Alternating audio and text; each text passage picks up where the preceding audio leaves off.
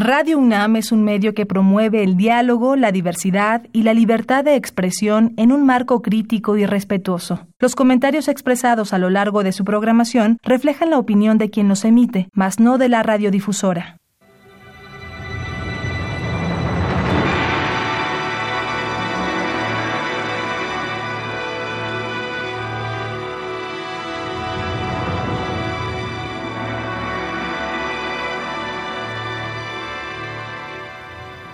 Radio Universidad Nacional Autónoma de México presenta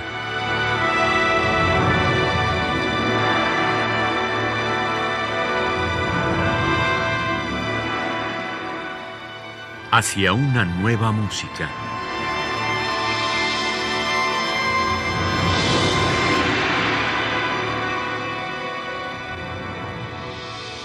Programa a cargo de Ana Lara.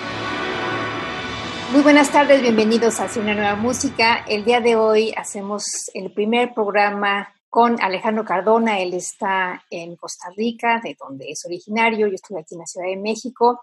Y primero que nada, mil gracias Alejandro por eh, aceptar esta invitación y ser mi primera víctima en, este experimento eh, a distancia. Bueno, muchas gracias por la invitación y pues ya sabes, en, en épocas del, de los virus, pues hay que resguardarse cada quien en su, espacio, ¿no?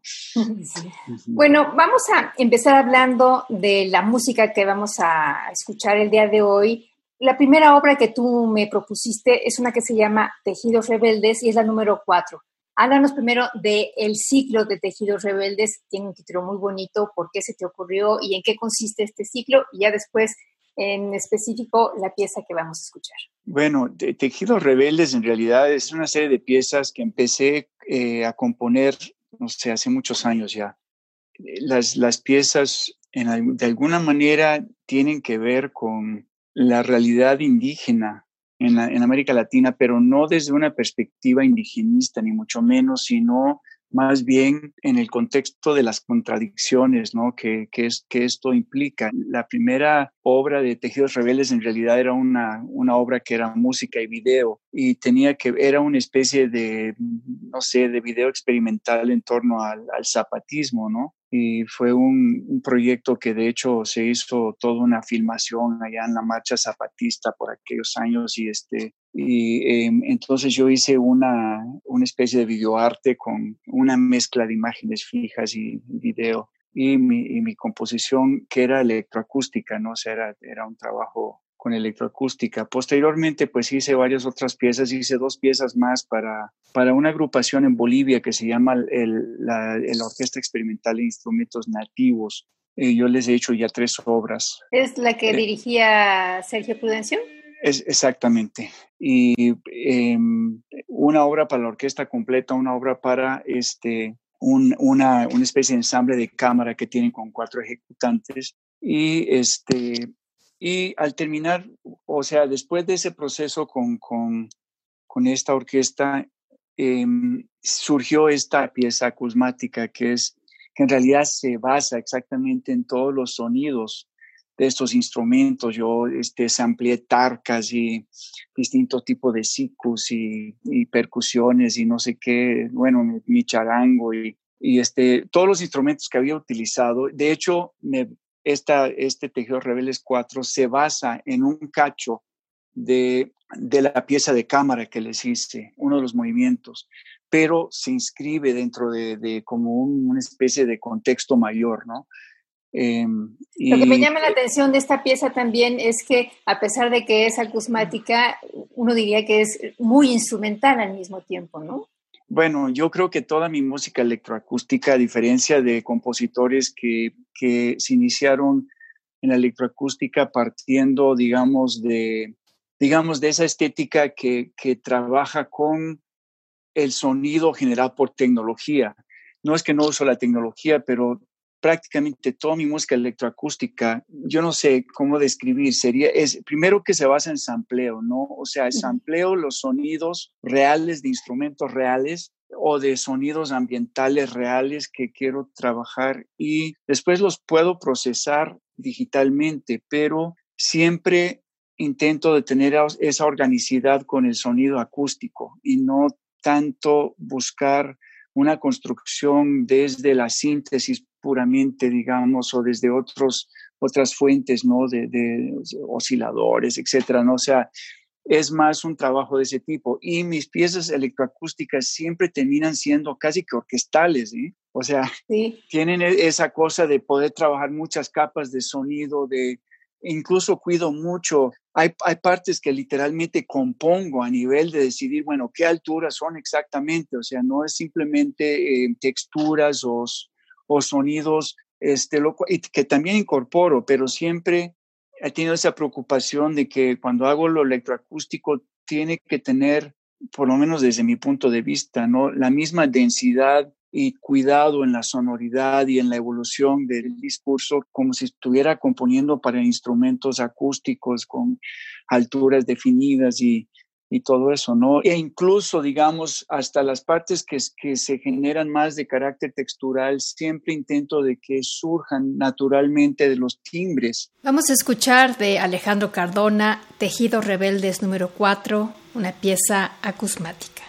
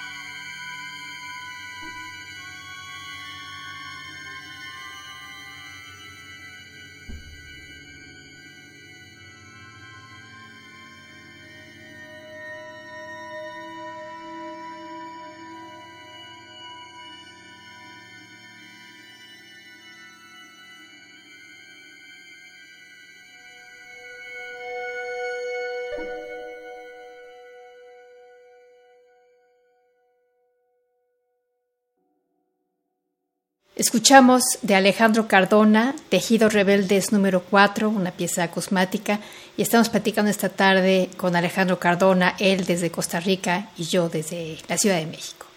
La idea, esta, esta obra se llama Palenque, pero no es Palenque de verdad de, Guatemala, sino Palenque, que es el nombre que le daban a los em, a estos lugares que construyeron este, los cimarrones, los, los africanos que se escapaban de las haciendas, ¿no? Entonces eh, se llamaban palenques o quilombos o había varios nombres, ¿no? Cumbés, que, le daban a estos especies de enclaves que hacían en lugares de, poco acceso y donde reconstruían una especie de sociedad neoafricana, pero con la curiosidad de que, no con la curiosidad, con, con, el, con la realidad de que no se trataba, digamos, de grupos este, ni, ni, ni, a nivel de clase, ni de, de, grupo étnico, ni nada, en común, sino que tenían que, según las condiciones, pues iban armando estas sociedades a partir de los fragmentos existenciales que significaba este ser un esclavo, ¿no? Y en, en un continente completamente diferente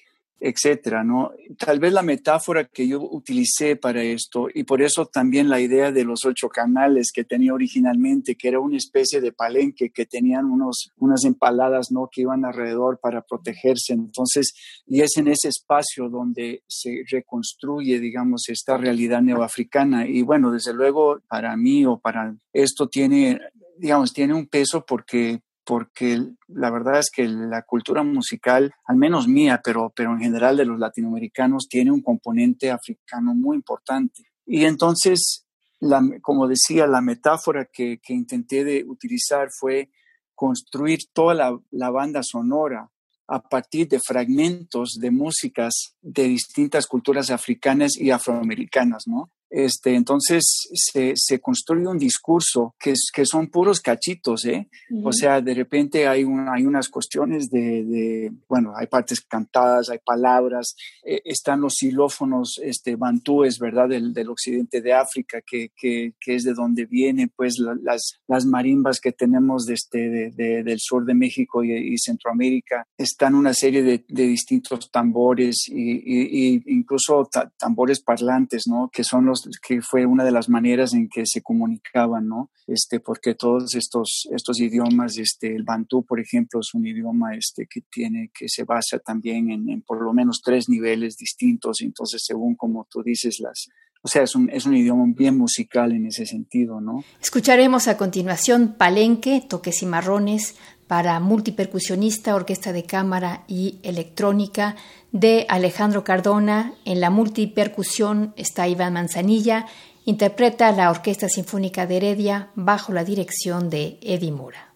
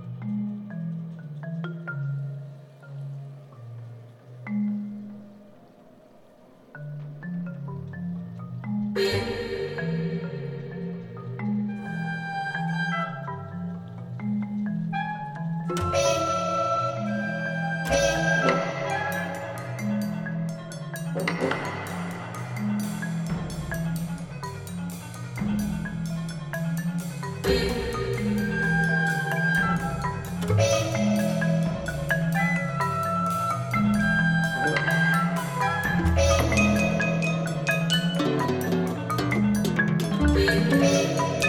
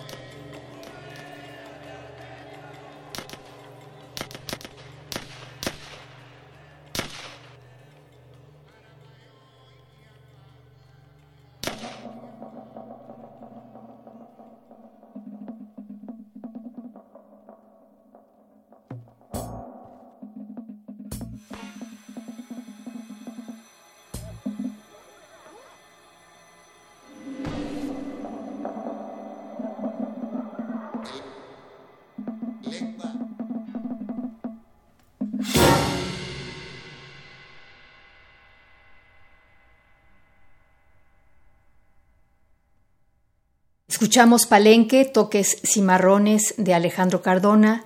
En la multipercusión estuvo Iván Manzanilla con la Orquesta Sinfónica de Heredia y la dirección de Eddie Mora.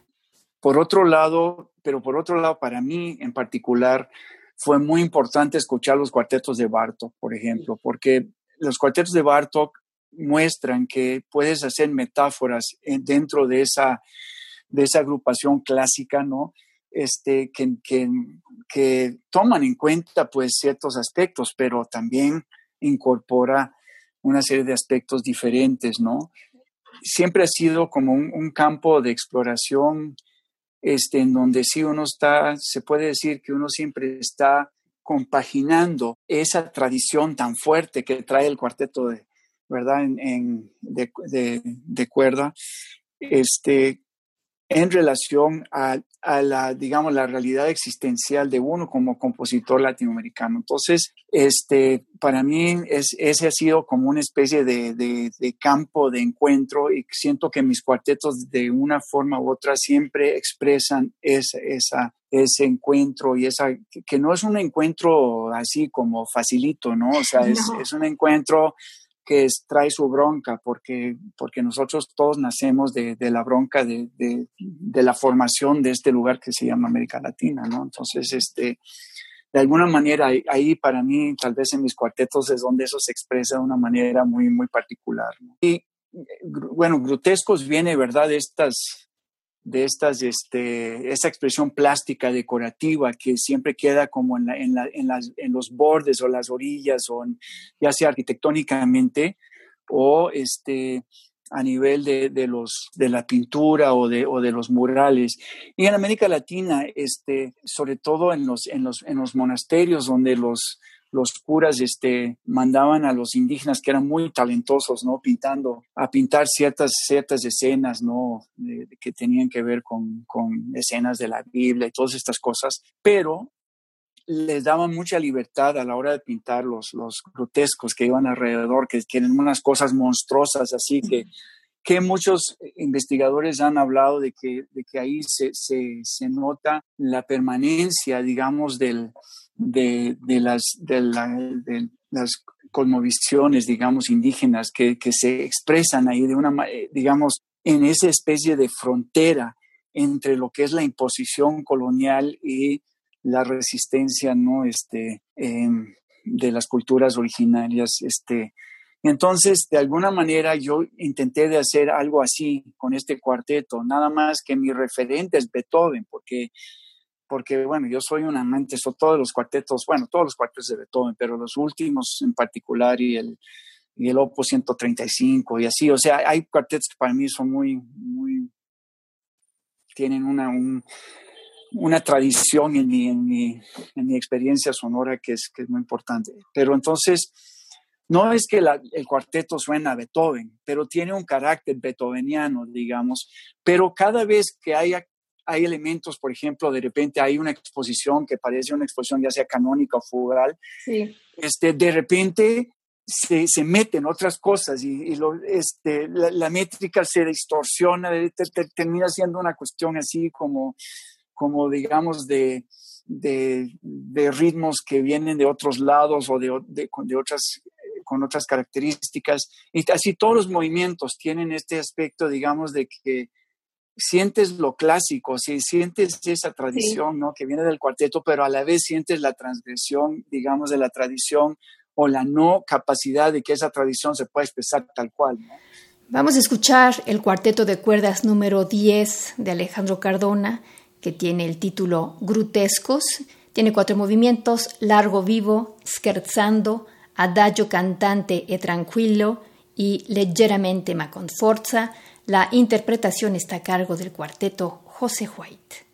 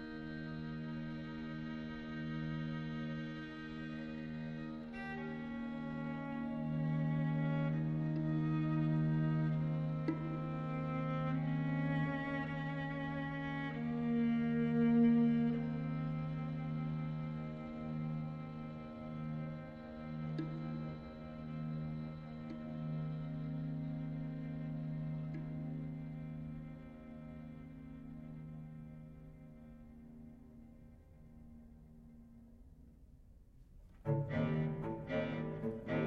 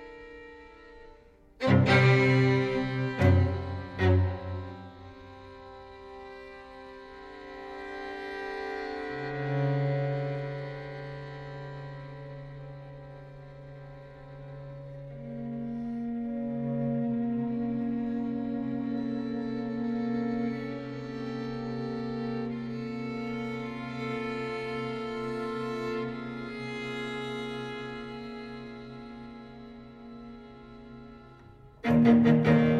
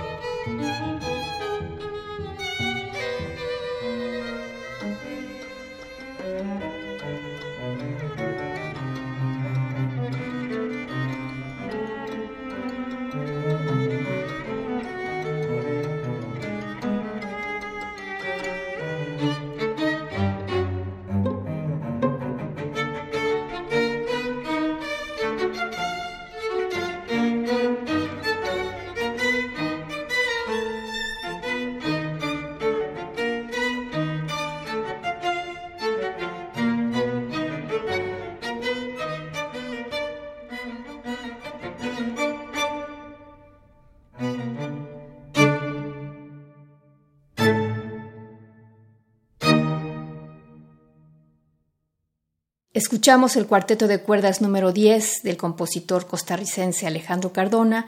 Este cuarteto lleva por título Grutescos y tiene cuatro movimientos, largo vivo, scherzando, adagio cantante tranquilo y leggeramente ma con forza.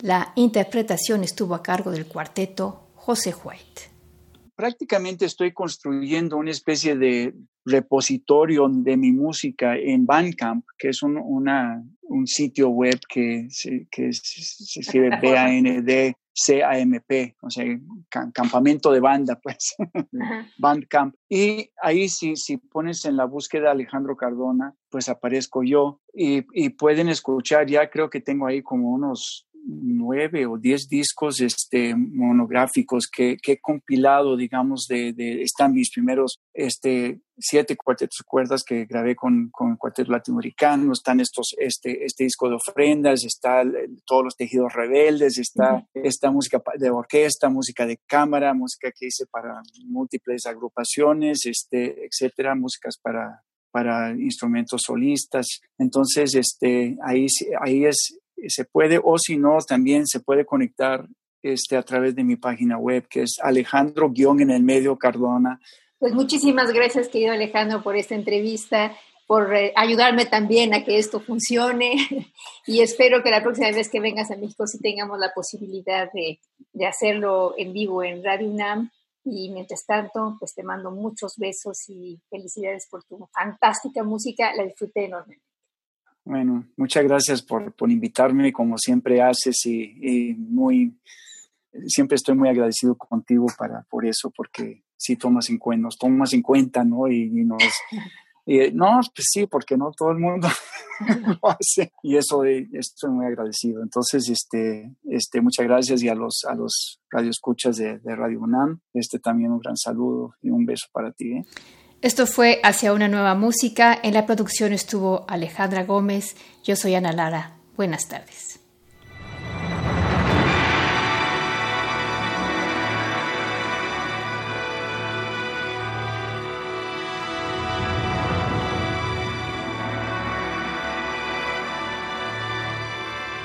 Radio Universidad Nacional Autónoma de México presentó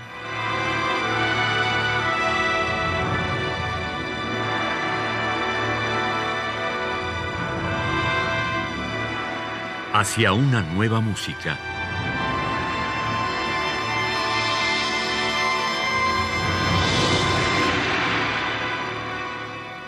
Programa a cargo de Ana Lara. Radio UNAM. Experiencia sonora.